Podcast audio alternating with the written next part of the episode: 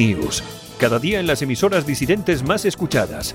Cadena Ibérica, Radio Horta Guinardó en Barcelona, Canal 5 Radio en Cataluña y Radio Universal en Galicia. Buenos días, aquí comienza Alt News, 60 minutos de radio en directo desde los estudios de Cadena Ibérica en el País Vasco. Información, entrevistas, tertulia, de todo un poco para comenzar el día con información y opinión distintas, alternativas, sin complejos.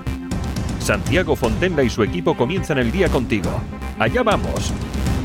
Buenos días, bienvenidos. Esto es Al News, cadena ibérica País Vasco. Javier Muñoz en la técnica, como todos los días, y este que os habla, Santiago Fontela. Saludos a todos los que nos escuchan a través de Cadena Ibérica en Madrid 96.7 FM, eh, también en Radio, en Radio Horta Guinardó, Canal 5 Radio y Radio Universal en sus emisoras de frecuencia modulada en Coruña y Ferrol. Comenzamos un espacio de radio, como cada día, hoy, 31 de enero de 2019, plagado de información y opinión alternativas. Bienvenidos.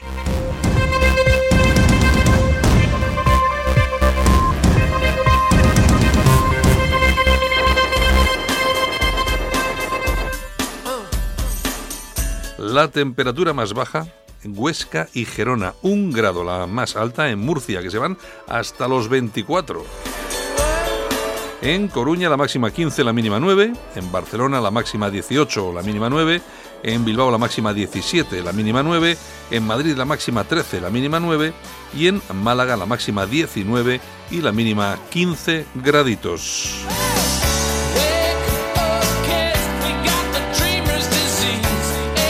Las primeras ediciones de los principales periódicos llegados a nuestra redacción aquí en Cadena Ibérica del País Vasco incluyen, entre otras, las siguientes noticias en sus portadas. En el país, el gobierno despliega a su diplomacia ante el juicio del proceso. Podemos solo negociará con Arrejón tras elegir su propia lista en Madrid. perdón, los nuevos protagonistas de Venezuela. El juez procesa a Defex por sobornos en Camerún para vender armas. Así se regulan en el mundo del taxi y los VTC. El mundo, Sánchez reconocerá a Guaidó para que pilote la transición. Rebote en el PSOE de Madrid con el dedazo de Pepo Hernández. Altos cargos de la Junta se repartieron pluses antes de su destitución. Iglesias carga contra la izquierda amable de Rejón y Carmena. En la vanguardia, Podemos evita la ruptura para salvar el ciclo electoral. Una remontada arrolladora. El Barça se clasificó anoche para las semifinales de la Copa del Rey tras vencer al Sevilla por 6 a 1. El móvil se alía con el Sonar para crear un nuevo certamen tecnológico a partir de 2020. Hacienda permitirá pagar los impuestos con tarjeta. En el ABC, Maduro usa una empresa en Granada para hacerse con los dólares de los venezolanos. La plataforma creada para el cambio de divisas pertenece a dos firmas, una española y otra de la isla de Barbados. En el periódico 11.000 dependientes han muerto sin percibir ayuda, la Copa sí importa, un Barça motivado remonta con una goleada al Sevilla 6-1 y el español que ha eliminado ante el Betis 3-1. El exdirector de infancia benefició una exconsellera de Esquerra, Iglesias recula y aboga por pactar con el Rejón, temperaturas de hasta menos 30 grados bajo cero congelan el medio oeste de Estados Unidos, el móvil se planteó dejar Barcelona por el proceso. Y la razón España reconocerá a Guaidó, pero no quiere un cambio de régimen. Interior deniega a Vox la seguridad que da a Iglesias. Los CDR preparan escraches en Cataluña y Madrid por el traslado de los presos. El PSOE de Madrid irritado con Pepu, el hombre que veía a Rajoy con más reflejos que Zapatero.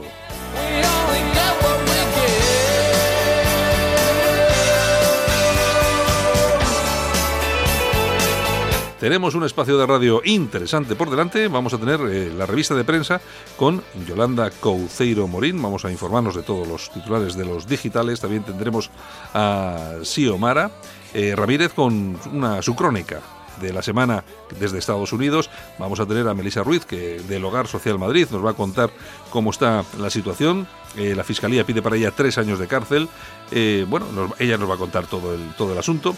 Y bueno, durante esta hora y cuarto próxima vamos a ir con esta información y esta opinión independientes y también alternativas. Un saludo, gracias por escogernos, vamos a ello. Alt News, cada día en las emisoras disidentes más escuchadas.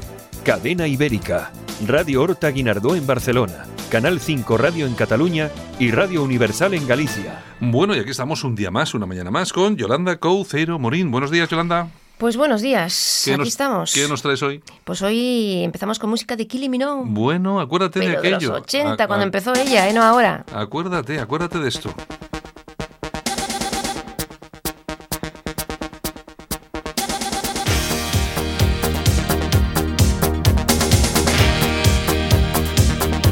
Bueno, esta sí que sigue en activo, ¿eh? Esta sigue en activo y éxito tras éxito. Ahora, Oye. fue un pelotazo este en el 87. Sí, no, sí, la verdad que sí, que fueron sus grandes éxitos, ¿eh? Sí, sí, sí.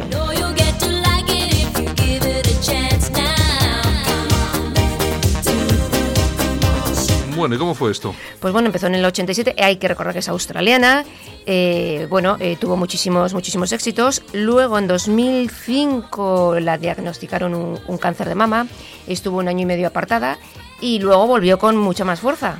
Oye, esta tenía un novio famosete, ¿no? También. Era, era un... Era un... Un belencoso. Es el belencoso. ese, Belencoso, sí, el ese, modelo, el sí, modelo. Estuvo muchos años con ella, ¿eh? en los tiempos cuando estuvo enferma estuvo Ah. allí. Y en 2008 la reina Isabel II de Inglaterra le concede el OBE, la Orden del Imperio Británico. Efectivamente, es australiana que pertenece al imperio, claro. Sí, sí.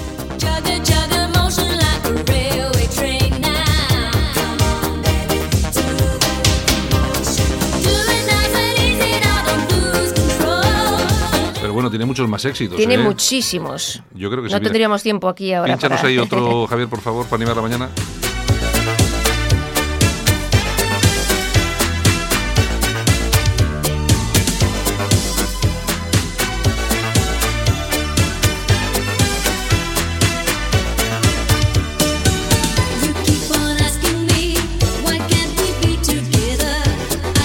Keep Bueno, no se quejarán nuestros oyentes que no empezamos. Son las, las 7 y 5 de la Oye, mañana. ¿tú te acuerdas estamos- que, que había también un, un cantante australiano, Jason Donovan, Jason Donovan. que grabó un, un disco con ella Sí. y nunca más se supo de él?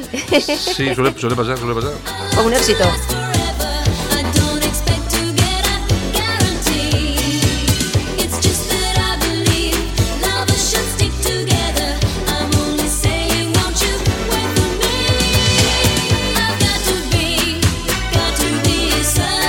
Bailongo 100%, ¿eh? Bailongo 100%. Empezamos, empezamos bien, son las 7 y 5 de la mañana. Hoy, es, día, hoy es día 31 de enero de 2019, fresquito como siempre, y comenzamos, si quieres, con los titulares de la prensa de Internet. ¿De acuerdo? Pues empezamos. Pues venga, vamos a irnos y vamos a ir con, esas, con esos titulares que siempre son importantes. Mm.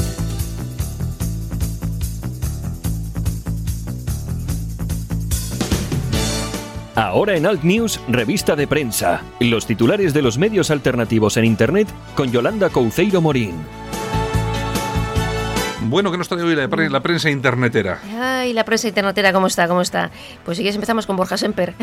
Uf, Dios mío, Dios mío. Madre mía, lo ¿Cómo que ha dicho ayer. ¿Cómo está Si, el PP? si el populismo reaccionario nos arrastra, y va por Vox, Mm. eh, no pinto nada en la política, ha dicho. Bueno, igual es que no pinta. Eh, igual es que no pintas nada, Borja. O sea, Bueno, ayer- hace tiempo Ayer, eh, la presidenta del Partido Popular de Navarra tuvo que salir. salió en Twitter y lanzó un Twitter de esos de agárrate que hay curva, basta ya, Borja Semper y Alcano este otro, de tratar a Bildu como un partido más cuando no han condenado los asesinatos, etcétera, etcétera, etcétera. Y ha sido la presidenta del PP de Navarra. Sí, porque el del PP mm, vasco está missing. Bueno, eh, está, pues eso, está, bueno. está ocupado, está ocupado. Está muy ocupado. está Bueno, bueno, bueno. Oye, pues seguimos con el PSOE si quieres. El PSOE de Getafe, que se consagra, va a hacer bautizos civiles. Otros. Oye, qué horror de país, ¿no? Oye, si no quieres bautizar a tu hijo, pues bueno, no le bautices. ¿Pero qué es esto de bautizos civiles? Oye, qué horror de país tenemos, ¿eh? Esto, esto, vamos, vamos de mal en peor. Es una cosa. Es, Bautizos además- no, pero lo, civiles. lo- vamos a ver, lo peor, lo peor no es que estos tíos propongan hacer matri- eh, Bautizos civiles. Es que habrá parejas de padres que son gilipollas e irán a hacer el bautizo civil. Pues claro, para Es- que le regalen la consola al niño. Es que es una. ¿Cómo que, que la consola al niño? Una consola de esto que se regalan en los bautizos y tal, pues le regalarán una consola para hacer regalitos y cosas de esas. Ya, pero un niño que se bautiza eh, no- tiene edad para jugar No lo sabes tú bien, no lo sabes tú bien los regalos que hacen ahora. es tremendo, le regalan ya lo que haga falta. Pero ¿y si el niño tiene ocho meses, ¿cómo Da igual, da- aprende rápido. Juega a la consola con ocho meses. Oye, el otro día, el otro día veía un niño que tenía cuántos meses era aquel niño que jugaba con el teléfono Pues móvil. por eso te digo, ocho meses. Ocho meses. Oye, me quedé flipando. El tío le deja el teléfono móvil su madre, le da la pantallita, un juego, que había ahí un jueguito Sí, de poner sí, leones sí, y gatos y no sé qué. Y el tío en la, en la cuna jugando con, el, teléfono móvil. ¿Ves tú? Yo Que sí, alucino, que sí, que yo sí, sí. alucino. Por Bueno, eso te digo, así que los bautizos civiles eran para eso. uh, sí, es increíble, es increíble. ¿Qué me tenemos por ¿Qué país? Bueno, alertadigital.com. Vamos con el digital de Armando Robles. Piden pena de cárcel para Melisa Domínguez, líder de Hogar Social Madrid, Mm. eh, por encender una bengala de humo frente a la mezquita de la M30. Creo que luego la vais a tener en el programa, ¿no? Sí, vamos a ver si la podemos tener aquí dentro de cinco minutitos y hablamos con ella un rato a ver qué es lo que. qué Pues lo que ella pasa. os explicará a ver todo Esperemos lo que, que, la pide esperemos la que funcionen, tres años, esperemos creo. que funcionen las líneas porque ayer tuvimos un día. Bueno, Sí, sí, sí, sí. Bueno, pues nos vamos a infohispania.es. Ujú. Francisco Serrano, de Vox, que dice que el 10% de la población, que son extranjeros, que recibe el 50% de las ayudas sociales. Y mientras los españoles, pues que se quejan y que encima les llaman xenófobos. Es que, vamos a ver, es que es tan, es que es, es tan, tan claro, tan evidente. Y luego lo que, lo que, a mí lo que me extraña es que el Partido Popular no, no tiene la capacidad De verlo. De, Y de- verlo y de entrar en ese debate, porque es que lo que no puedes hacer es quedarte fuera de ese debate. Tienes que entrar en ese debate y confrontar ideas con Vox. Si es que pretendes que tu partido sobreviva. Si no quieres que sobreviva, pues sí, déjalo así como está, que está estupendo. Y se va, pues eso, al carajo, al Bueno. carajo.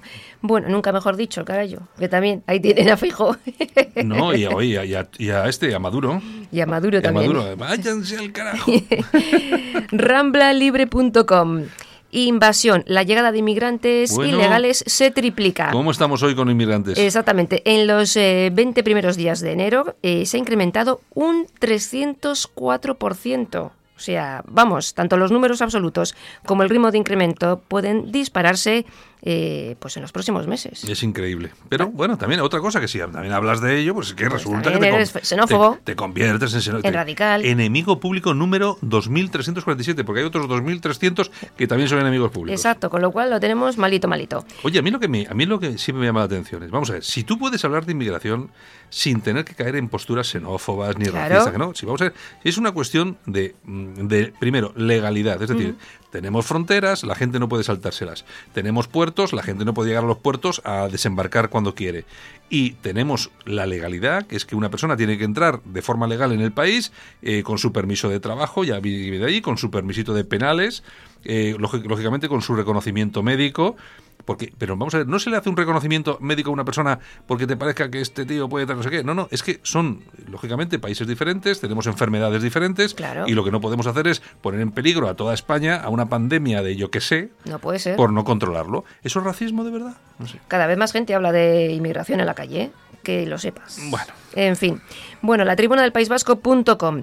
La extrema izquierda LGTB pide boicotear el Festival de Eurovisión en Israel. Hmm. No les gustan sus políticas hacia los palestinos y acusan a Israel por el uso cínico de los derechos de los gays para distraer y normalizar, entre comillas, la ocupación israelí. Claro, es que, vamos, eh, eh, traducción de este titular. Vamos a ver, tú estás a favor de los gays y de los LGTB, les dejas que se casen, que adopten niños, es decir, eres el único país del entorno que permite ese tipo de cosas, pero como eres eh, judío y estás en conflicto con eh, Palestina, todo eso no vale para nada. Para nada. Nos vale más lo de Palestina, que tiran a los homosexuales desde, desde las terrazas y les, les hostian todos los días. La palabra exacta es esa. Les hostian cuando les cogen dándose un beso en cualquier sitio. Eso es lo que os Eso es vale. lo normal. Esos, estos, esta, esto, el- todo el lobby este LGTBI son una pandilla de sinvergüenzas caraduras, vividores, Sí, eh, ONGetas de estos repugnantes. O sea, que tú fíjate hasta dónde llega. Tú fíjate una cosa. La traducción de todo esto también es, si a ti, Yolanda Couceiro, le coge mañana un tío y la hostia, ¿eh? y le rompe la cara, estas feministas, estos todos estos del LGTBI, el rollo, ¿qué es lo que van a decir? Que se Se- joda, Que se lo merecía. que se lo merecía. Eso es lo que van a hacer. Es, es que es, es, lo que nos estamos enfrentando. Y la gente parece que no se da cuenta. Esto es una pura extorsión. Totalmente. Una extorsión y una utilización del colectivo gay, que no piensan así en su mayoría, y por supuesto de las mujeres.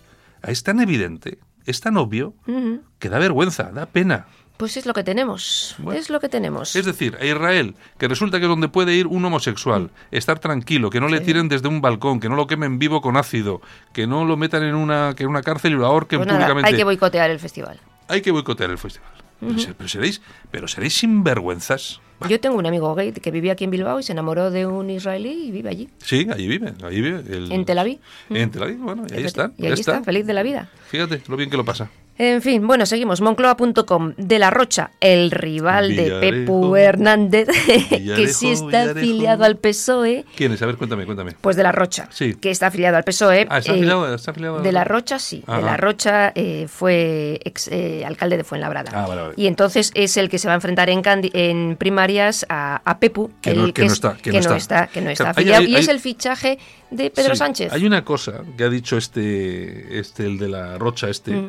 Ha puesto un tuit muy majo en el que decía eso. Bueno, eh, vamos a enfrentarnos de forma fraternal y luego votarán los afiliados del PSOE. Claro, que él no es Claro. afiliado. Bueno, pero este lo afilian inmediatamente. Sí, no pasa nada. Este lo afilian. O sea, Dentro de 10 días ya está afiliado. Algunos necesitan estar seis meses o un año afiliados, pero Sí, este, no, este no, nada, este no, este ya verás no tú. pasa nada. Lo pilla aquí Pedro Oye, Sánchez. pero tú fíjate cómo son las cosas. Estás toda tu vida en un partido y como las cosas están mal, pues te fichan a un tío y te, Mm. Y te quitan la silla.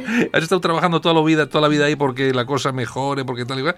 Y nada, nada. Pero bueno, en fin, pues con lo Libertad, que estamos, con- lo que, con lo que estamos viendo los partidos políticos. Yo de todas formas, el, el- lo del PP, por ejemplo. Yo, Yo, fíjate, con la ilusión de Pablo Casado, de Egea, eh, esta Ana Beltrán de Navarra. yo creo que hay gente que lo está pasando mal y está disgustado con todo Pero lo que está pasando. ¿eh? la que hay ahí, Sí, sí, sí. estos son los tipos que quieren remontar.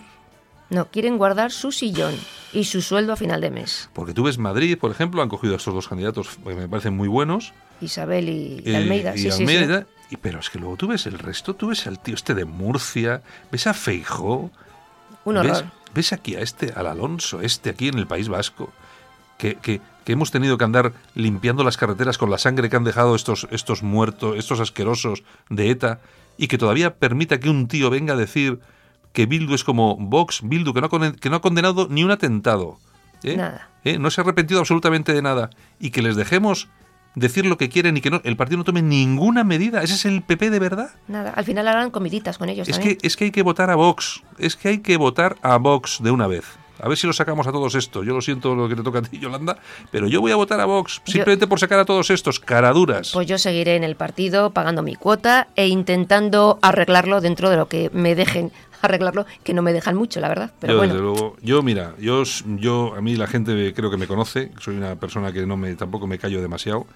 Hay muchas cosas de Vox que no me gustan, pero por poco que me gusten, jamás serán tan malas como las que veo en el PP. Jamás, jamás. Yoli, es que es una cosa tan horripilante. que yo lo sé, que lo sé, que lo sé, que lo entiendo. Y entiendo a mucha gente que, que piensa como tú. Es que yo, Es es que yo lo entiendo. Es que no lo entiendo, porque a mí, vamos a ver, yo- tú imagínate, en un partido normal, en Vox, por ejemplo, eh, sale el, el de Cuenca y dice, pues yo pienso que sí que hay que hablar con Bildu porque Bildu se merece que no sé qué. Yo estoy convencido, convencido, que en 10 minutos está fuera del partido. Lo sé, lo sé. O sea, que- Sí, sí, que- yo también que- lo sé. Que tienen ahí a Ortega Lara y tal. ¿Tú te crees? lo que- Es que es, que es increíble. Es increíble. Yo ayer leía un, un, un, un tuit de una persona pues, que mataron a su padre, que está en el PP del País Vasco, de Vizcaya creo que está. Y, y, y lo máximo que hizo es, fu- fue poner un tuit. Ni encabronado. Nada. Pero macho, que han matado a tu padre, tío, di algo. Nada. Coño, monta aquí un chocho o haz algo. Es que es una cosa de tal repugnancia. Lo entiendo. En fin, en fin, venga. No digo nada. Bueno, seguimos. Vozpopuli.com. El PP pide explicaciones a Rosa María Mateo sobre 148 contratos firmados sin control. O sea, a dedo. A dedo, A claro. dedo. Son especialistas, en el, en el rollo dactilar son especialistas. Sí, sí, sí, sí. Cuando tengamos mayoría absoluta vamos a hacer lo mismo. Venga, ¿qué más? en fin, el, el confidencial.com. El confi. Errejón, que da plantón a Podemos. No acudirá a la reunión convocada de forma urgente. Y hace bien además, Muy bien. que no le, tampoco le quieren demasiado allí. Ahora, ¿tú fíjate cómo Ahora, cambian las ahora cómo- Pablera se tiene que arrodillar Sí. ante Errejón. ¡Qué cómo- duro! Oye, ¿cómo cambian las cosas eh, en la política? Eh? Un día estás aquí en plan mal, mal, mal y al día siguiente eres el jefe del, Como del dice el refrán, a todo el mundo le llega su hora, ¿no? Exacto. Pues eso. Bueno, Venga. seguimos. okdiario.com. Vamos con el digital de Inda. Iglesias es el único líder de la oposición con seguridad pública permanente en su domicilio. Es decir, no tiene seguridad pública ni, eh, ni casado. 24 horas al día. Le han plantado un chiringuito allí delante de que su parece, casa. que parece una churrería, por cierto. Vamos, es que y no han querido dejar dentro de casa, ¿eh? Para poner ahí dentro, oye, de la urbanización. No, no, no, dentro nada. Es, eh, un país de y luego, chichinabo. y luego los taxistas ahí apoyando a Podemos y que les llevan ahí, ahí, eh, tontorrones, no sabéis lo que, lo que, lo que- en cuanto puedan nos van a quitar hasta las licencias. Ay, bobos, en fin. Qué desastre de país. A ver, qué, ¿qué más- qué desastre. más tenemos? Pues A vamos a, ver. ir a las toñejas. Ah, pues vamos, venga. ¿Para quién? Pues para Pablo Iglesias y Pedro Sánchez. Hoy para dos. No está mal. Pues que no me resisto a dárselas a Pedro Sánchez también. ¿Por qué? A Pablo Iglesias, pues por esto que acabamos de Mm, comentar, porque habría que darle por muchas cosas. Y a Pedro Sánchez porque se va a gastar, no te lo pierdas, 18.000 euros en renovar la vajilla del Falcon. Bueno, Digo yo que será de la cartuja, por sí, lo menos, bueno, ¿no? y va a aumentar un 47% el presupuesto del catering. Claro. Que la tía esta, que es la viceportavoz del PSOE, que decía que, Que Rajoy se que lo- Rajoy que en- se en gastaba whisky. en vino y en whisky. Y resulta que el mismo día se anuncia que el catering del, del, Aumenta del- un del avión... 48%. Que el catering del avión de Pedro Sánchez aumenta casi un 50%. Nah, pero, pero va a ser lechuga y cosas de esas. Seguro, ¿no? Seguro. Es verdad. La lubina al horno y las vieiras eh, y todo eso no. Todo es, eso nada. es una, nada. es una cosa, es una cosa. Qué Bueno, horror, qué horror. Bueno, Bueno. pues un aplauso. Pues nada, ah, bueno, ah, bueno, que un aplauso a quién le damos. Pues para el rey Felipe, que ha sido su cumpleaños, lo ha celebrado en Irak visitando a las tropas españolas. Hombre, muy bien. Hombre, cómo me gusta a mí el rey de... ¿De España No, o de ex España? No, iba a decir el de Jordania. el de ah, Jordania. bueno, también es un fenómeno. Ese se coge, se monta en el avión, bombardea lo que haga falta. Y se tira en paracaídas. Y todo lo que haga falta. Eso es. Bueno, que en paracaídas, en paracaídas también me he tirado yo, ¿eh? Tú, tú, te- tú sabes, Yolanda, después de todo el tiempo que llevas trabajando en la radio, que si no le haces la señal a Javi, Ya. no baja la música, tú hablas y no se te escucha. Lo sé, lo sé, lo Ah, sé. es que hay que hacer así, con el dedito, mira, así, así. Perdón. Mira, sube la música, Javi. Como hacía, Baja, baja. como hacía en el colegio. Servidora, servidora quiere hablar. Eso, y tienes aquí una lucecita roja que dice, aquí dice on air. Oye, oye, que es verdad, ¿por qué no ponen rojo eso de on air? En el aire, como decía Íñigo, hay air. que hablar en español. En Alt News, las opiniones de los más relevantes protagonistas de la información alternativa. Bueno, Yolanda, pues ahora sí, venga. Bueno, pues nada, lo dicho. Buenos días, eh, a pasarlo bien y saluditos desde Bilbao. Pues venga, que te sea leve. Mañana- Hasta mañana. Mañana estamos. Vale. Chao.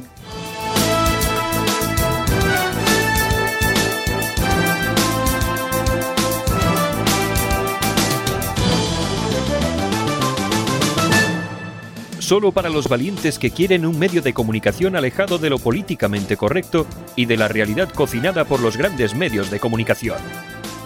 Alt News. Somos diferentes. Somos alternativos.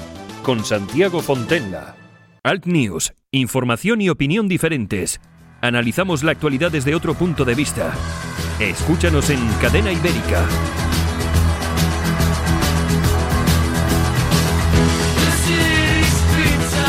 Y como todas las semanas traemos la sección de Xiomara Ramírez que nos la envía desde Manhattan, en Estados Unidos. Esta canaria que siempre trae un tema interesante y muy agudo para compartir aquí en Al News. Vamos con ello. Hablemos de progresismo.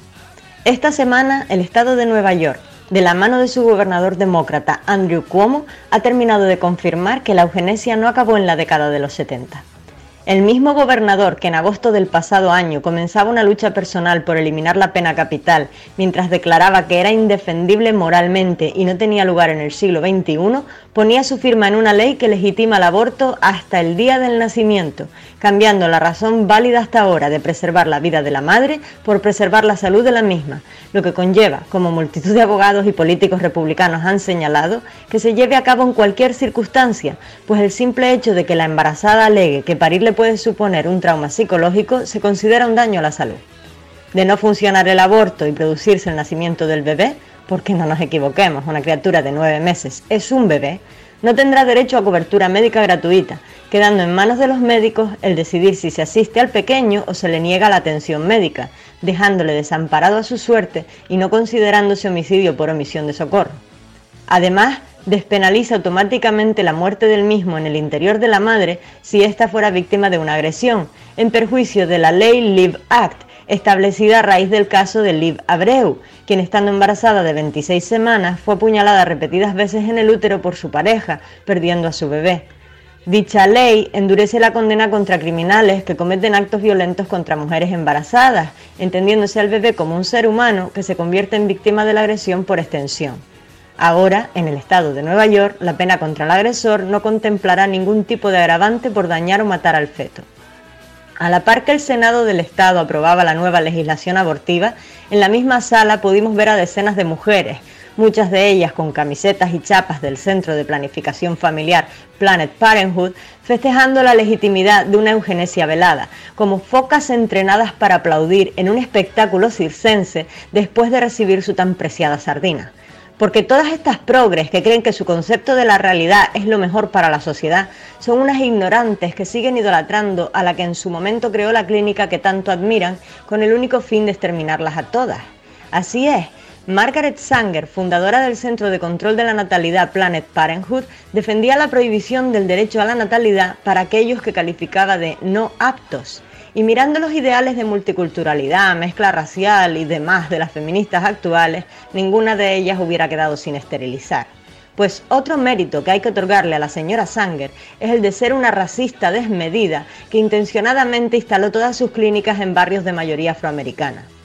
Si desean profundizar en quién era realmente la señora Sanger y sus intenciones, les invito a leer mi artículo Eugenesia y Globalismo, publicado en la web disidencias.net, aportando en todo momento fuentes oficiales.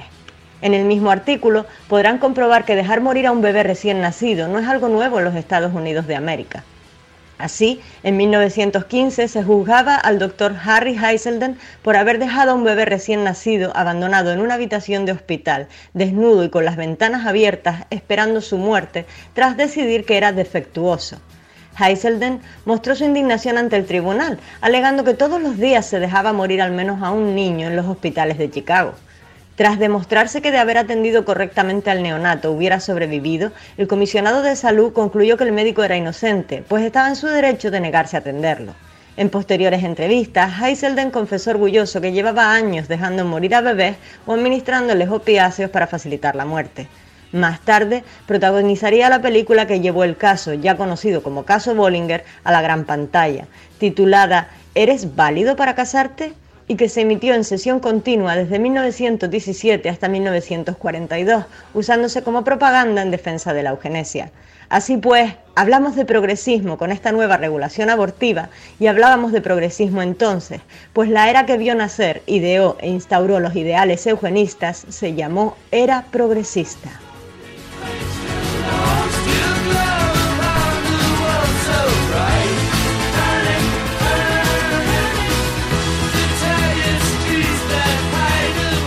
Solo para los valientes que quieren un medio de comunicación alejado de lo políticamente correcto y de la realidad cocinada por los grandes medios de comunicación. Alt News. Somos diferentes. Somos alternativos. Con Santiago Fontenla. Alt News. Cada día en las emisoras disidentes más escuchadas. Cadena Ibérica. Radio Horta Guinardó en Barcelona. Canal 5 Radio en Cataluña y Radio Universal en Galicia. En Alt News, La Ratonera, un espacio de análisis de la actualidad con Armando Robles y Santiago Fontenga.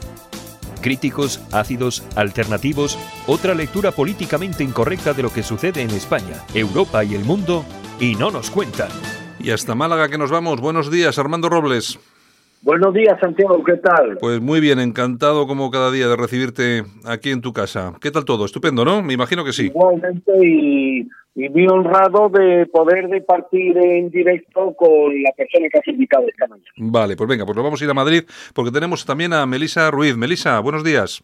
Buenos días. Que Melisa es, yo no sé si eres la presidenta, portavoz, no sé exactamente cuál es el, cuál es el cargo que tienes en el Hogar Social Madrid. Sí, bueno, como quieras. Bueno, no sé, yo eh, no sé, el que sea, eh, me da igual, yo ya sabes que no tengo ningún problema.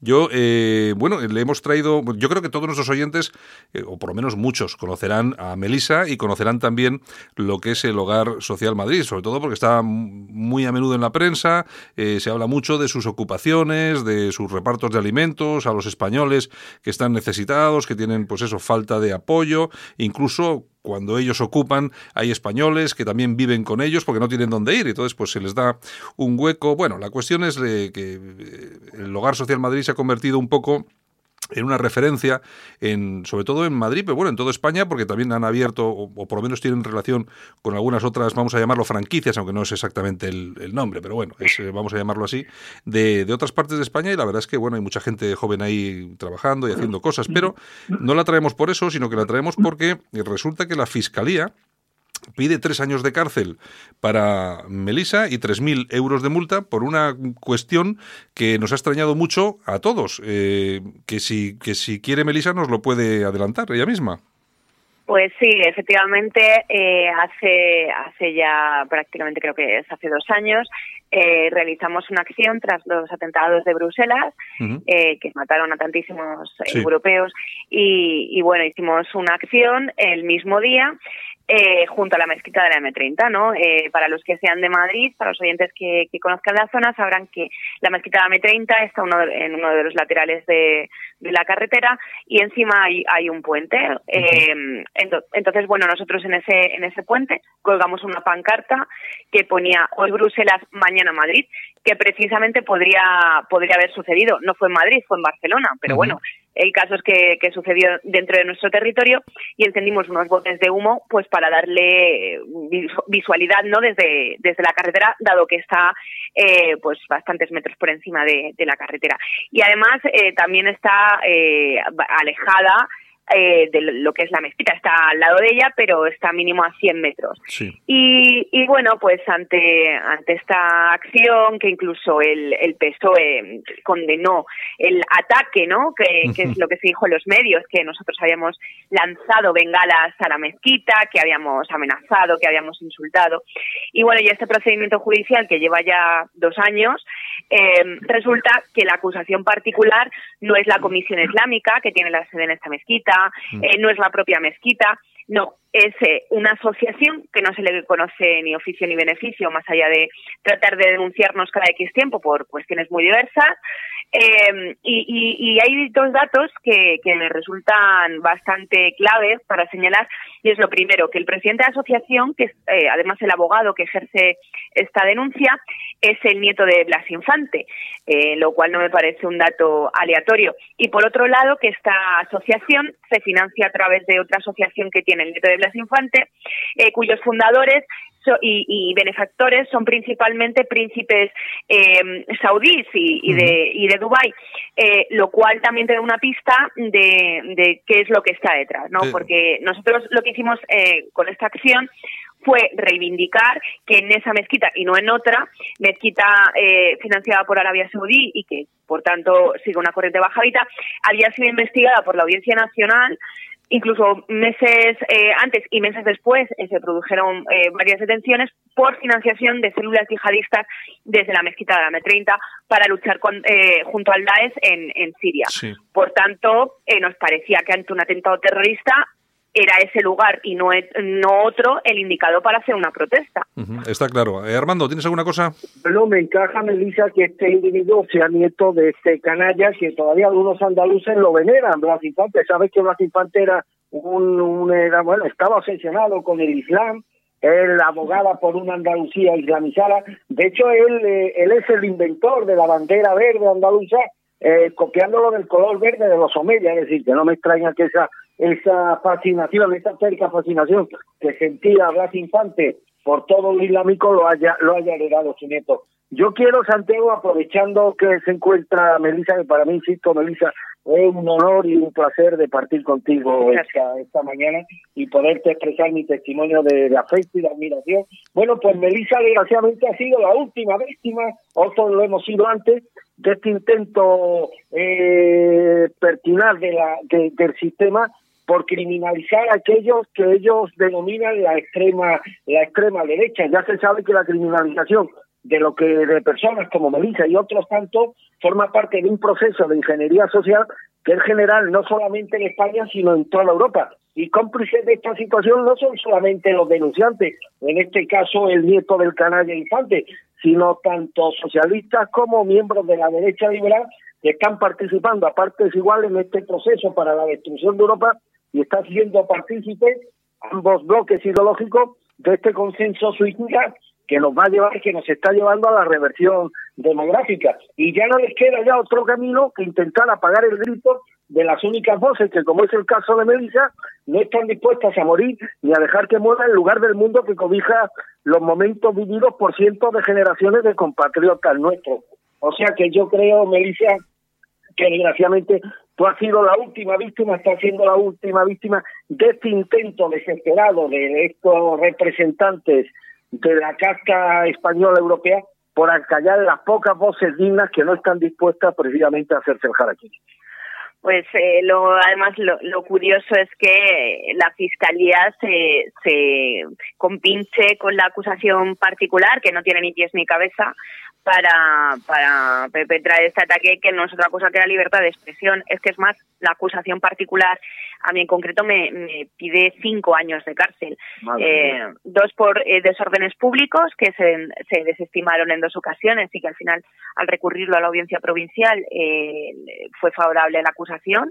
Pero los tres años que se me, se me imputan por delito de odio, la, la fiscalía lo ratifica y también me lo solicita, ¿no? Que es lo al final lo, lo lamentable. Es más, el escrito de la acusación eh, no tiene ni pies ni cabeza. Es que en lo que se apoyan principalmente para acusarme de este delito de odio es el hacerme responsable de los comentarios vertidos o de las reacciones en redes sociales eh, después de, de nuestra acción, lo cual es bastante absurdo. Cada, cada uno es libre de expresar su opinión y, por supuesto, cada uno es responsable de lo que dice. Eh, lo que no se puede hacer es, eh, para intentar eh, acusarme a mí o, o, encarcelarme, hacerme responsable de lo que dice un señor de Cuenca que yo no le conozco de absolutamente, de absolutamente nada, ¿no? Me parece absurdo. Y luego también, por otro lado, es la hipocresía de, de la izquierda, de la extrema izquierda, que ha celebrado esto como si sí. ya estuviera entrando en Soto del Real, en ingresos, eh, cuando eh, todos los días vemos cómo se rasgan las vestiduras y cómo lloran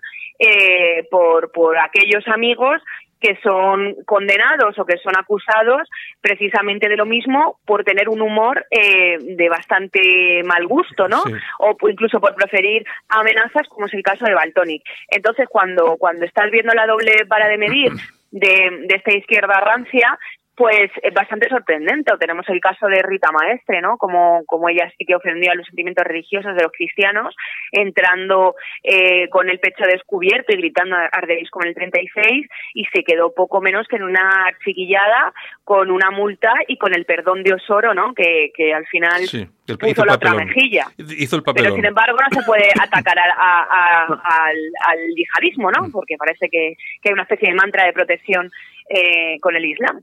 Hombre, yo lo que yo lo que creo es que, bueno, estamos viviéndolo aquí, yo creo que en Europa, en Estados Unidos, eh, ya se vive desde hace mucho tiempo, es una persecución, además, eh, constante contra todos aquellos que sean disidentes o alternativos a lo que comúnmente eh, se distribuye ante los grandes medios de comunicación, ante lo políticamente correcto.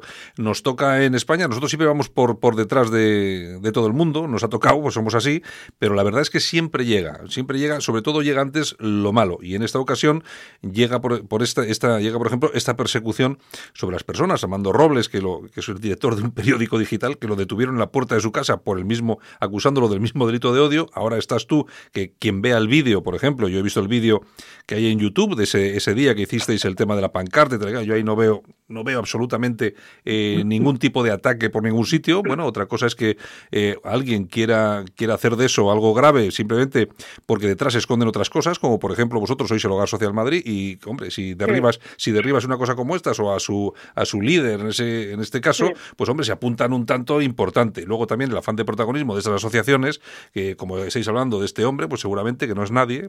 Eh, además, yo creo que sí. es, yo creo que incluso es de Podemos. Me han dicho que es candidato de Podemos el que lleva el tema este. O...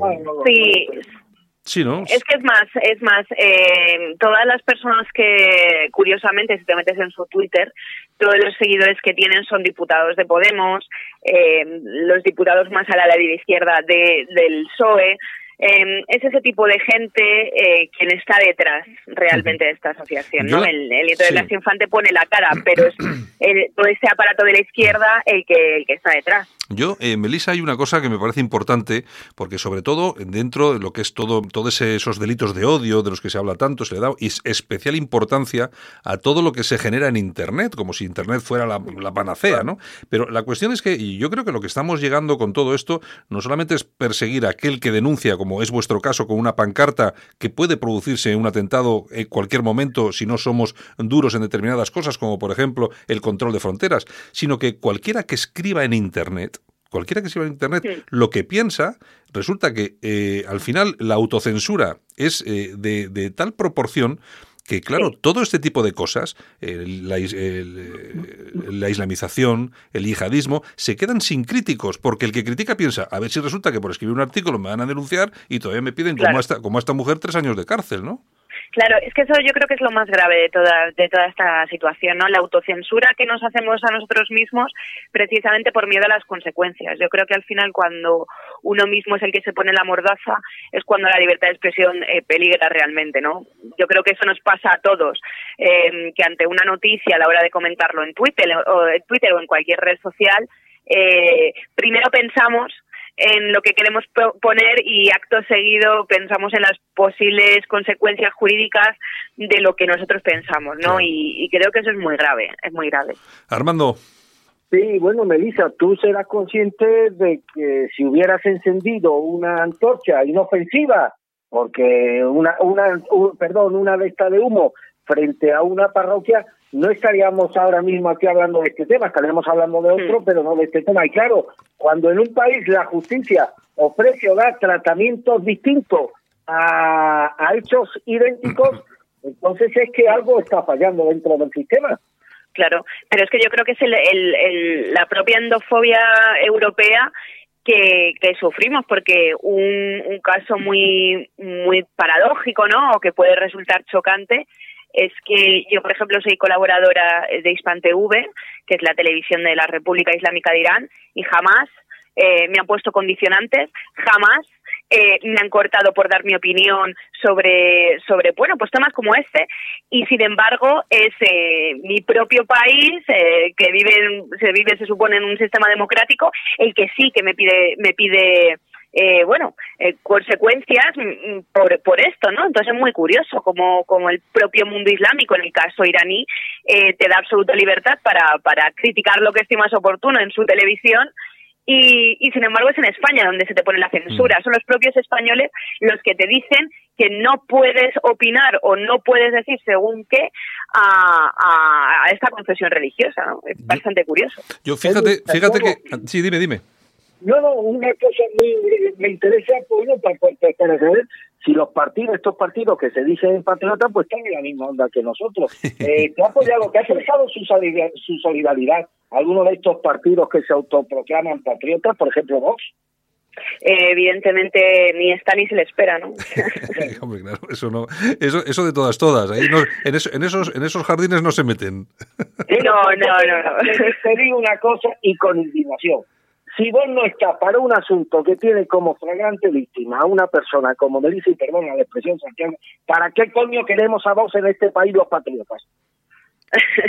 Bueno, bueno, oye, ya sabes, cada uno. Perdona, pero Yo, tú, fíjate, tú fíjate, tú fíjate que te- lo que te quería comentar antes que hoy he visto en Alerta Digital eh, que habías publicado una nota de, de Yolanda que hablaba un Sí. poco, hablaba un poco sobre la diferencia cuando eh, cuando escribe sobre eh, sobre el, el Islam, el islamismo y los musulmanes, ¿no? Y, y en ese artículo explicaba un poquitín que, pues, que lógicamente no son iguales los, los, los yihadistas que los musulmanes porque lo son. Es decir, un tío por ser musulmán no es malo, o sea, no es eso no Claro. evidentemente, pero eh, sí que diferenciaba eh, a la hora de, de ver este, este dos tipos de esos dos tipos de, de musulmanes y ponía dos ejemplos, el de Siria que Al-Assad, que es musulmán, que se va a que se va a celebrar la Navidad con las monjitas de Malula, por ejemplo, fíjate, es decir, que, eh, que, que- que- referencia eh, tan diferente.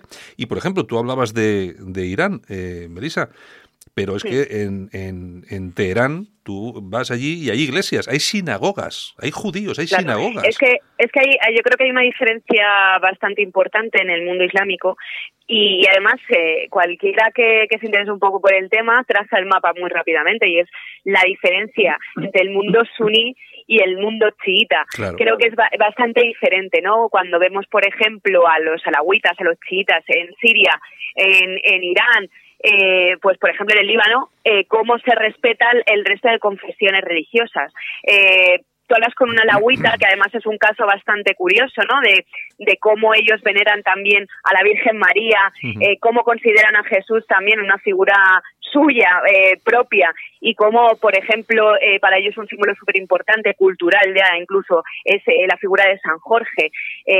Cómo conviven eh, esas religiones y dónde se respetan, y cómo dentro del propio gobierno hay como una especie de cuotas donde eh, siempre hay una representación de las otras religiones. Eh, sin embargo, luego por otro lado tenemos a, los sunís eh, en, ciertas partes radicalizados por las corrientes salafistas, wahabitas, todo lo que viene siendo el Golfo Pérsico, etcétera, y es muy diferente, es, es radicalmente diferente. Sin embargo, es curioso como en el mundo occidental eh, precisamente los que son atacados, obviamente todos sabemos por qué tipo de intereses, son los países con presencia chiita, ¿no? Donde sus clases dirigentes son chiitas. Eh, sin embargo, cuando, cuando vemos que se pone a basar al Assad de, de mala bestia, de ser la encarnación de Satanás, eh, mientras eh, esos mismos que, que le ponen a basar al Assad de ser lo peor del mundo, vemos cómo se hacen fotos con príncipes saudíes, cómo evidentemente el dinero es el que traza quién es eh, en, el mundo islámico quién es el bueno y quién es el malo, porque claro. todo depende de quién tiene dinero y quién no. Está claro. Y es que fíjate que esto enlaza un poco con lo que estábamos comentando al principio, que vosotros cuando hacéis esa protesta, eh, estáis haciendo una protesta, eh, lógicamente, contra el yihadismo, contra, eh, contra ese, ese, ese Islam que no es solamente perjudicial para nosotros, que también es para los propios musulmanes, que yo creo que son Claro. los las primeras víctimas de todo esto. Efectivamente. Claro, y os dicen, no, es que habéis atacado una, una, una mezquita y tal igual. Que, yo no me lo creo, ni en el vídeo se ve, ni me creo que. Lo que pasa es que, claro, estás allí y tienes que llamar la atención pues con tus, con tus bengalas y tu tal. Pues eh, si haces Claro. una acción y no se ve, pues al final queda un poco Claro, tal, ¿no? es absurdo. Pero, y además que, que la yo creo que la pregunta fundamental eh, que nos deberíamos hacer todos es ¿qué pintan mezquitas saudíes en España? Mm. ¿Y qué pinta que el propio gobierno autonómico, en su momento fue Esperanza Aguirre, que cedió terrenos Sí. públicos de todos los madrileños para la construcción de un centro que se ha demostrado ser un nido de yihadismo y, por tanto, de terrorismo. O sea, no podemos consentir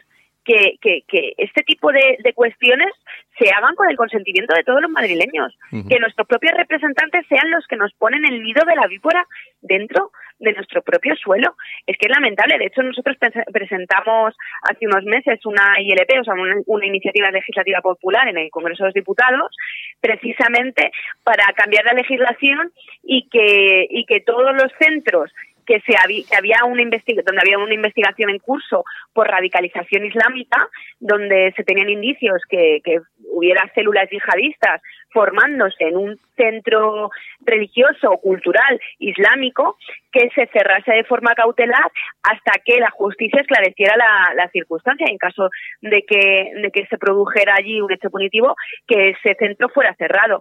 Eh, la respuesta por parte de la mesa del Congreso, que es la que tiene que dar luz verde a, a las iniciativas legislativas populares, que luego requiere un gran trabajo porque hay que recolectar muchas firmas, la respuesta fue negativa.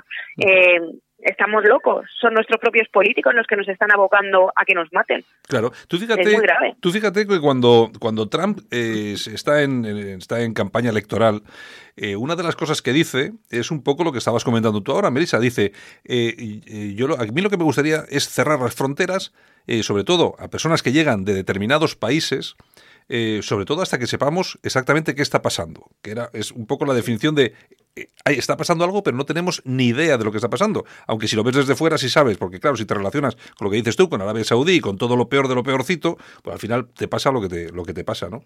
Pero Claro. es que a mí me parece, eh, en cuanto a todo esto de lo que estamos hablando, una locura que haya una flexibilidad tal eh, en, en nuestras fronteras que se deje llegar a gente sin ningún tipo de control y que luego, por supuesto, se, llegue se deje llegar eh, el caudal económico suficiente para que se financien mezquitas como la de Madrid, que cuesta un dineral. Yo no sé exactamente cuánto dinero costó en su momento, pero eso costaría un dineral y que llegan, sobre todo, están financiadas por las petromonarquías, que son de lo más radical. Eh, Armando, Claro, es que es una es- cosa que no se señala, que, que en, en Arabia Saudí, por ejemplo, eh, gobierna la Sharia en la legislación. Claro, claro, claro, claro. Y se- vamos a ver, es que se, se sigue, se sigue eh, maltratando a la mujer, se sigue matando a los eh, homosexuales. hay una serie de cosas por ahí sueltas, pues que a uno uno tiene que denunciarlas, de- sea sea como sea. Bueno, eh, Armando, ¿tienes alguna cosita más o dejamos a, a Melissa? Eh, más, más allá de conocer el testimonio sobre este caso en boca de Melissa, hombre, a mí me interesa que en esta entrevista, bueno, eh, encauzar, eh, para petar sus intereses ciudadanos como, como patriota, pero sobre todo como persona de bien. Y yo la pregunta es muy directa, Melissa. ¿Tienes abogados que defiendan tus intereses? ¿Necesitas algún tipo de ayuda letrada o ayuda económica para sacar adelante este caso?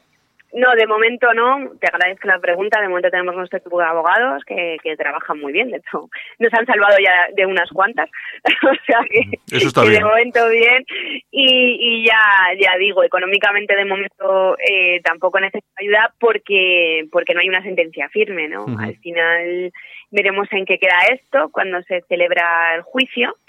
Y, y bueno, y las consecuencias que existan después, pues ya si tenemos que, que pedir que la gente eche una mano, lo pediremos, pero de momento no. Lo que sí que, que quiero señalar es que, bueno, aparte de eso, se, se piden varias cuestiones, ¿no?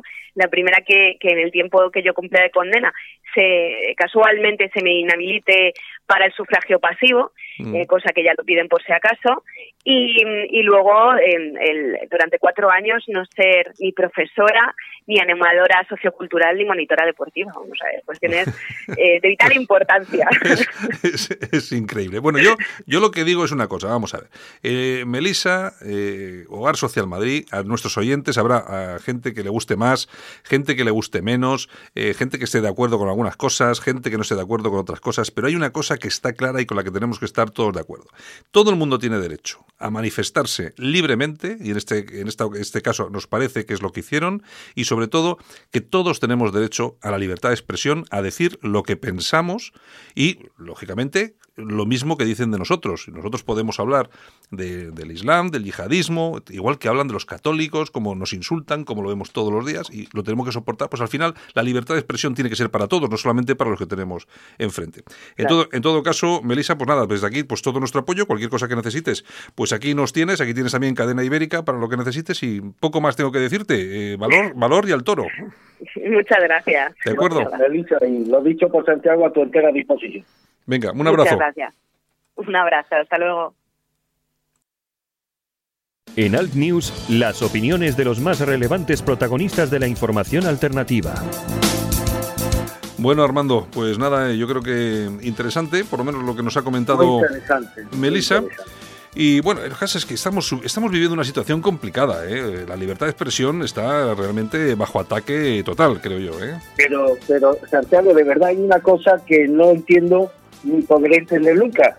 Yo puedo entender, hasta en clave ideológica, que la gente de Podemos o de la izquierda más recalcitrante se alegre de que uno de los nuestros pues reciba un zarpazo judicial y pueda haber amenazado su horizonte con una petición de cárcel por parte de la Fiscalía. Eso lo entiendo, en un país tan sectario y tan de bloques y tan polarizado lo puedo entender. Ahora, lo que no entiendo es que un partido como Vox, que reclama precisamente las mismas cosas que reclama Hogar Social Madrid en lo tocante a la cuestión musulmana, que en un asunto como este no tengan ya no la la la la, la, validez política, sino siquiera la calidad humana de no solidarizarse con una compatriota que debe peligrar y comprometer seriamente su libertad en los próximos años. Es algo que de verdad, Santiago, no puedo entender. Sí, la verdad es que es un tema, es un tema complicadete, sí. Bueno, oye, pues de todos modos vamos a seguir ese tema y volveremos a traer a Melissa cuando sea necesario, pero sí que lo vamos a seguir porque nos parece muy interesante. Bueno, eh, hoy el Parlamento Europeo va a reconocer a Juan Guaidó como presidente de Venezuela, Armando. Por fin. Sí, todo, Ya todo les ha- esto está muy bien. Ya les ha todo costado, ya les ha costado, ya les ha costado. Eh, no, no, me escucha, ¿no? Sí, sí. Digo que todo esto está muy bien, todas estas declaraciones eh, rimbombantes y demás, pero la situación económica, social en Venezuela no, no, no, no requiere ya de actuaciones drásticas y resolutivas por parte de las instituciones internacionales, por parte de la comunidad internacional. Esto no, es- esto no puede seguir siendo ser un juego de plazo si en ocho días no convoca elecciones, reconocemos a Guaidó. Esto es mucho más serio que todo esto. Aquí está en juego la supervivencia de un pueblo, la libertad de una nación. El que esta casta de narcotraficantes que se ha enseñoreado con el de, eh, del poder durante años y del que han formado parte políticos, militares, representantes sociales, pues comparezcan ante los tribunales, ante los órganos jurisdiccionales de, internacionales, como en su día comparecieron los responsables de esas matanzas en la zona de en la zona del Báltico europeo. Es decir, la situación en Venezuela, la situación que por desgracia padecen millones de venezolanos, que por carecer carecen hasta de los de los servicios más básicos para su supervivencia diaria, creo que, que, que debería estar por encima en cuanto a prioridades de todas estas declaraciones rimbombantes que tienen que ya dejar paso y dar paso a una acción resolutiva y consensuada por parte de la comunidad internacional. Es decir, tú cuando hablas de una de, de una determinación resolutiva, eh, tú estás hablando de, de la fuerza, lógicamente.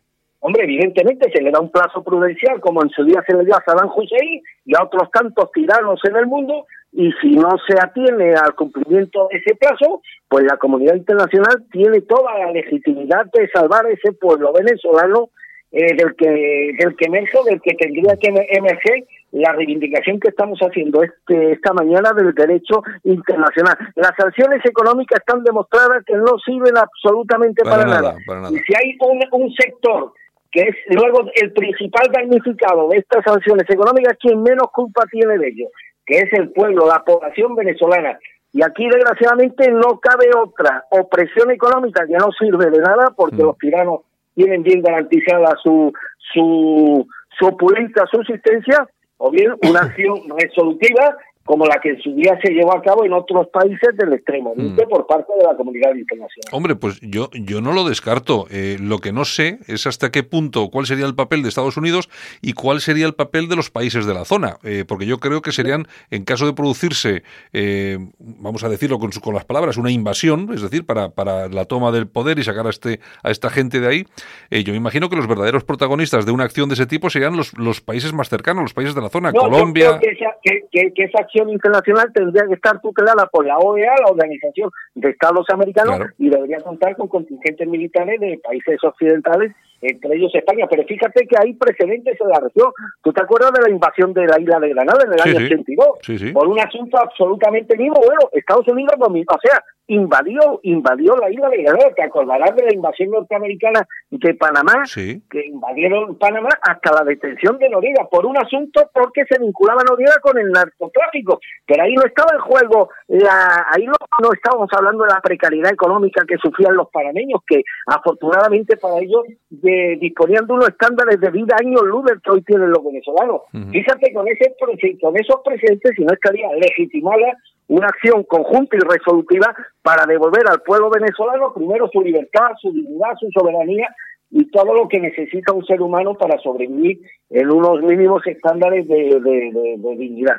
Hombre, yo vamos a ver, yo en una, en una en una acción armada, yo creo que Venezuela es más complicado, es mayor en tamaño, tiene unas fuerzas armadas que yo creo que ahora mismo, hombre, muchas de ellas eh, eh, se, se darían de baja inmediatamente, pero eh, tiene Maduro tiene apoyo en, en un sector de las fuerzas armadas y luego también tiene es muy selvático y tal. Yo creo que sería muy complicado. Lo que pasa que si se hiciera de forma conjunta entre los países de hispanoamericanos, con lógicamente con, con Estados Unidos también ahí tal y cual, con todo lo que es la tecnología, que es muy importante, una vez que se cepillaran a Maduro, eh, si lo eliminaran, vamos a decirlo así, pues hombre, yo creo que ya perdería fuerza y yo creo que la cosa sería mucho más sencilla. De todas formas, eh, el- el- lo que dicen, el Parlamento Europeo reconoce al señor Guaidó como el presidente interino legítimo de la República Bolivariana de Venezuela según el artículo 233 de su Constitución y expresa tu- su total apoyo a su hoja de ruta. La Eurocámara se adelanta al resto de la Unión.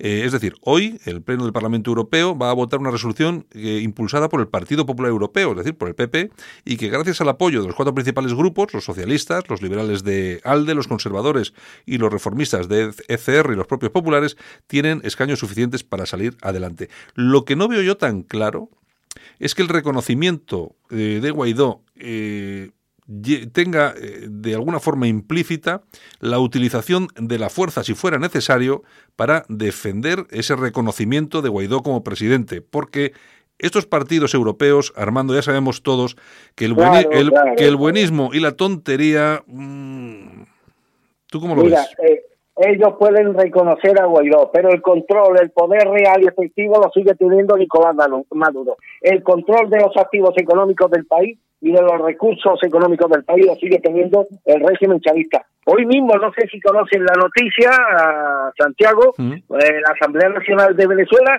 que mm, recordemos es el Parlamento controlado por la oposición y cuestionado por el régimen chavista de Maduro, Sí. ha denunciado que eh, el pasado martes, anteayer, un misterioso Boeing 777 de la aerolínea rusa Norwing eh, llegó secretamente al aeropuerto internacional de Caracas con el objetivo de llevarse 20 toneladas de oro de las reservas del Banco Central de Venezuela. Ojo, que esto lo está denunciando un periodista gacetillero, sino nada menos que la Asamblea Nacional de, de Venezuela. Por eso insisto, antes de que este tío termine de esquilmar los pocos recursos económicos que le queda al país, que es imperativo, una acción resolutiva de la comunidad internacional. Pues porque, insisto, cada día que se agrave la situación, cada día que Nicolás Maduro se mantenga en el poder, será luego mucho más difícil encontrar una salida, digamos, pacífica a este conflicto que se está enquistando con ella. Mm, Está claro. Eh, Armando, vamos a Madrid porque siguen con dos problemas importantes. Por un lado, los taxistas, por otro lado, el problema que existe con Pablo Iglesia- Iglesias, que ha cargado contra la izquierda amable, entre comillas, de Rejón y Carmena. Oye, ¿qué piensas tú que va a pasar con esto de Pablo Iglesias y Rejón? Al, final, ¿va a haber Pues acuerdo? al final, al final, eh, estos sinvergüenzas al final tienen objetivos mancomunados. ¿Y cuáles son los, los objetivos mancomunados? Pues no perder el tren de vida que actualmente tiene. Tú imagínate a estos tíos, de, a estos diputados de Podemos, sin esos ingresos provenientes de la actividad política, ¿qué futuro les espera a todos ellos? ¿Qué futuro les espera? Y al final no tendrán más remedio, desde luego dos candidaturas de Podemos en Madrid están condenadas al fracaso y le pondría en bandeja la victoria a la derecha. Y al final, pues estos son como los pactos que se establecen entre los clanes mafiosos que, bueno, le tienen que hacer de tripas corazón, pero al final lo que impera es la defensa de los intereses raquíticos que los unen, pero que siempre será un argumento más importante que lo que puede suponer para ellos pues la despenetración política que, que, que traería aparejada la, la, la presencia de dos formaciones políticas compitiendo por un mismo espacio electoral. O sea que yo creo que al final terminarán, terminarán uniéndose en aras de preservar pues esos intereses económicos estos bribones pues tienen que defender, porque De- no tienen otra cosa de la que vivir. De todas formas, tú fíjate cómo están las cosas. Yo creo que el principio del, del fin de Pablo Iglesias fue el casoplón. La última imagen que nos ha llegado del casoplón es del te- ese tenderete, vamos a llamarlo de alguna forma, parece una churrería, que les han montado los guardias civiles eh, a la puerta de su casa para controlar la seguridad. Es el único, el único miembro de la oposición eh, en España que tiene 24 horas de escolta en su casa. No lo tiene ni casado, no lo tiene nadie, solamente él.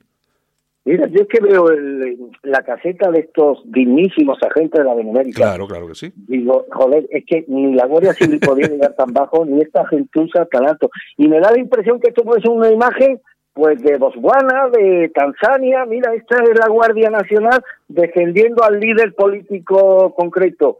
Es una garita, de verdad, la veo y se me cae el alma. Es una garita infecta y tercermundista. Eh, y el Estado, una vez más, pues mantiene la tesis de que la seguridad de un personaje tan odiado y tan despreciado a partes iguales por millones de españoles como es Pablo Iglesias debe prevalecer sobre la dignidad que merecen los guardias civiles ah, para el ejercicio de, de su trabajo. Y desde luego, Santiago, la previsible llegada de la derecha al poder, que Dios se quiera que sea lo antes posible, debería tener como asunto de urgente cumplimiento la retirada de estos guardias civiles que tienen la deshonrosa tarea de vigilar el chalet de los marqueses de, De Galapagar. de Galapagar. y si quieren vigilancia estos dos golpes, que se la paguen ellos. Sí, pero es que además de todas formas, eh, Armando, yo no sé si estaré yo equivocado o no, pero a mí me parece que este tipo de imágenes es que es una, son una herida abierta, un chorro de Sí. votos que pierde Podemos día tras día. Es que, Yo es creo que, sí, yo es- creo que sí, es- pero ellos, eh, eh, ellos no están ubicados en la realidad, están ubicados en una España virtual, en una España virtual. Si estuvieran ubicados en la España real, pues no habrían adquirido el, el casoplón tan pronto, meses después de decir que, bueno, que de criticar precisamente al ministro de Guindo por comprarse un ático en, en Estepona. Ellos viven ya instalados en una en una España virtual. Y esta y- y esta falsa instalación en una realidad distinta a la que viven y sufren millones de españoles, pues les llevan a protagonizar actos de maldad humana difícilmente comprensible para cualquier persona normal. Es decir, no solamente esa caseta, para mí es una caseta, es una imagen lacerante, la de esa caseta tercermundista frente al caber de Pablo Iglesias, que además le da un aire tercermundista a una, a una urbanización muy claro. complicada dentro de Madrid, es que se niegan incluso a ofrecerles a los guardias civiles los tú imagínate una caseta que no tiene aseo o sea no tiene no tiene Es- es que es increíble. estos guardias civiles tienen que hacer la ¿sabes dónde están haciendo sus necesidades? Pues- Pues en el campo, en el monte. Está... Yo no, bueno, en el campo supongo que cuando no haya más remedio, hombre, de noche no van a llamar a un vecino, pero en las casas de los vecinos, los vecinos se han solidarizado con ellos Es y bueno, increíble. y ellos van a, Es porque es increíble. que es lacerante, es tercermundista, es indigno, es infame, esto no tiene nombre. Porque estos dos canallas no quieren precisamente que hagan sus necesidades dentro de, de la casa y tienen que recurrir, pues en este caso, a la bondad, a la solidaridad de los vecinos de la zona. Mm. Es que todo un puro esperpento, Santiago. Está claro. Oye, y por cierto, hoy, eh, hoy había un titular en, en El Mundo, en, en la versión digital, me refiero, que nos daba la, la razón. Ayer eh, comentábamos, hablábamos de Pepu Hernández, que es el, el- el candidato al, del PSOE eh, ahí en Madrid y tal, y hablábamos y decíamos que como, como, como seleccionador, como deportista, porque sabría mucho, pero que a nivel político que nos parecía que, que seguramente no iba a estar a la altura. Pues bueno, hay un, hay un, hay un titular en el mundo que me ha llamado mucho la atención que dice Pepo Hernández, un novato político muy informado y menos preparado para el PSOE. Es decir, que ya le empiezan a, a reconocer, a ver las, las, las orejas al lobo. Parece ser que no, parece que no va a ser un candidato. Bueno, claro, y luego dicen que este hombre, claro, no está ni afiliado al PSOE. Ahí tiene que haber unas primarias a ver qué es lo que pasa.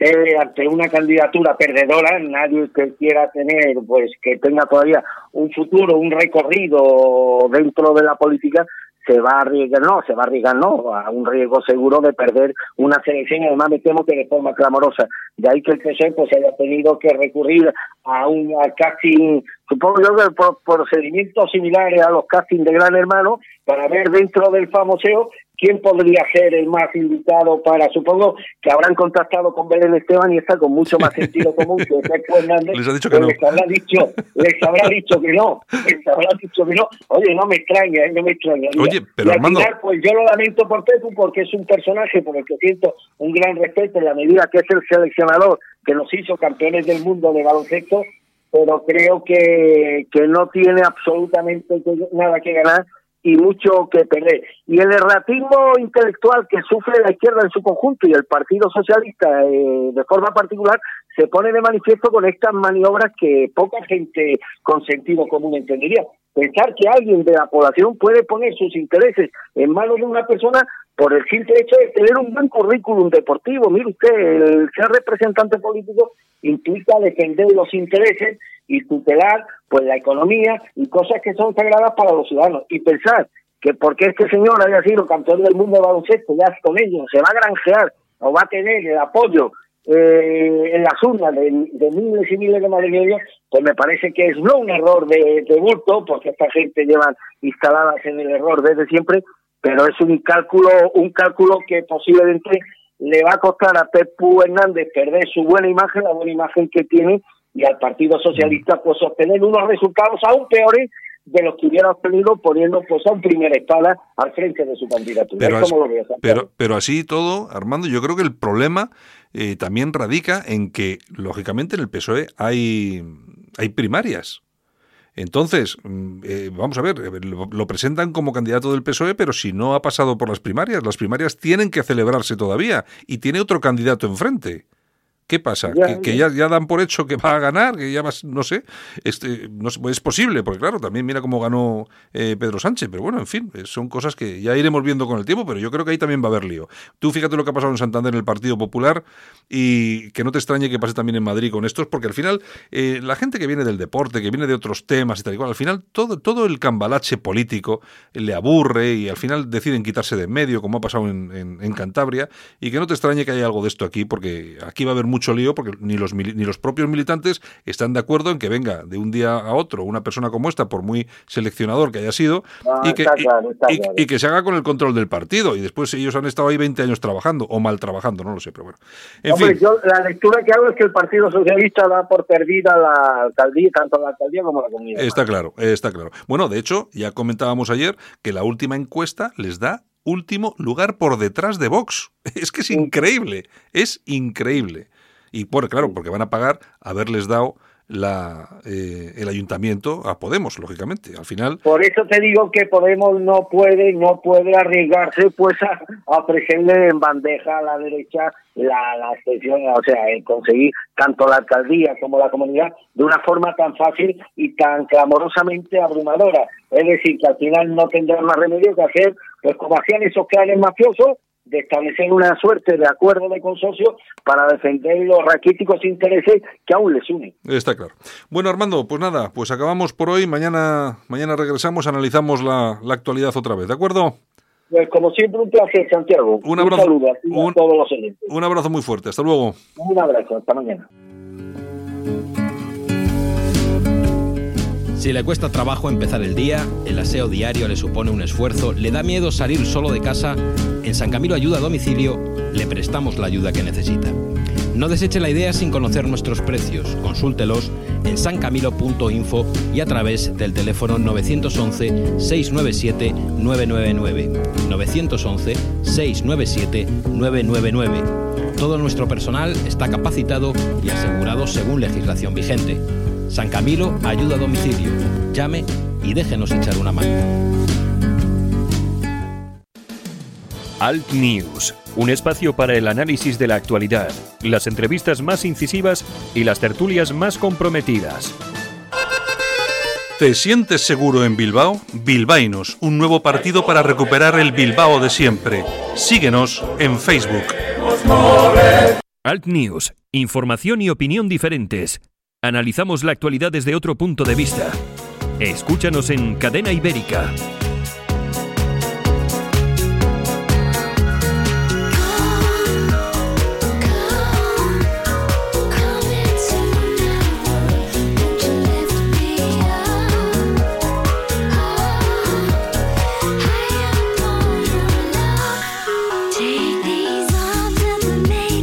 Hasta aquí hemos llegado. Saludos súper cordiales desde Cadena Ibérica en el País Vasco.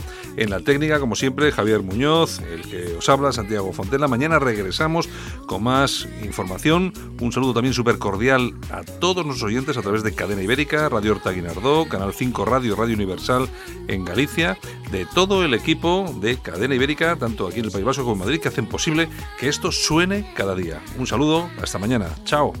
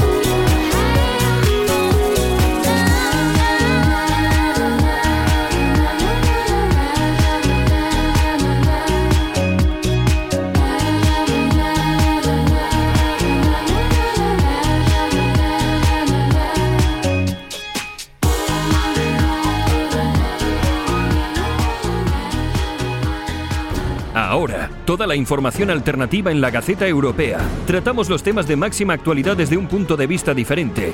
Islamización, inmigración, llegada de refugiados. Los problemas de los que nadie habla los tienes en la Gaceta Europea de la mano de los analistas más influyentes de Europa. La Gaceta Europea, una forma diferente de informarte. Léenos en lagaceta.eu. Información alternativa.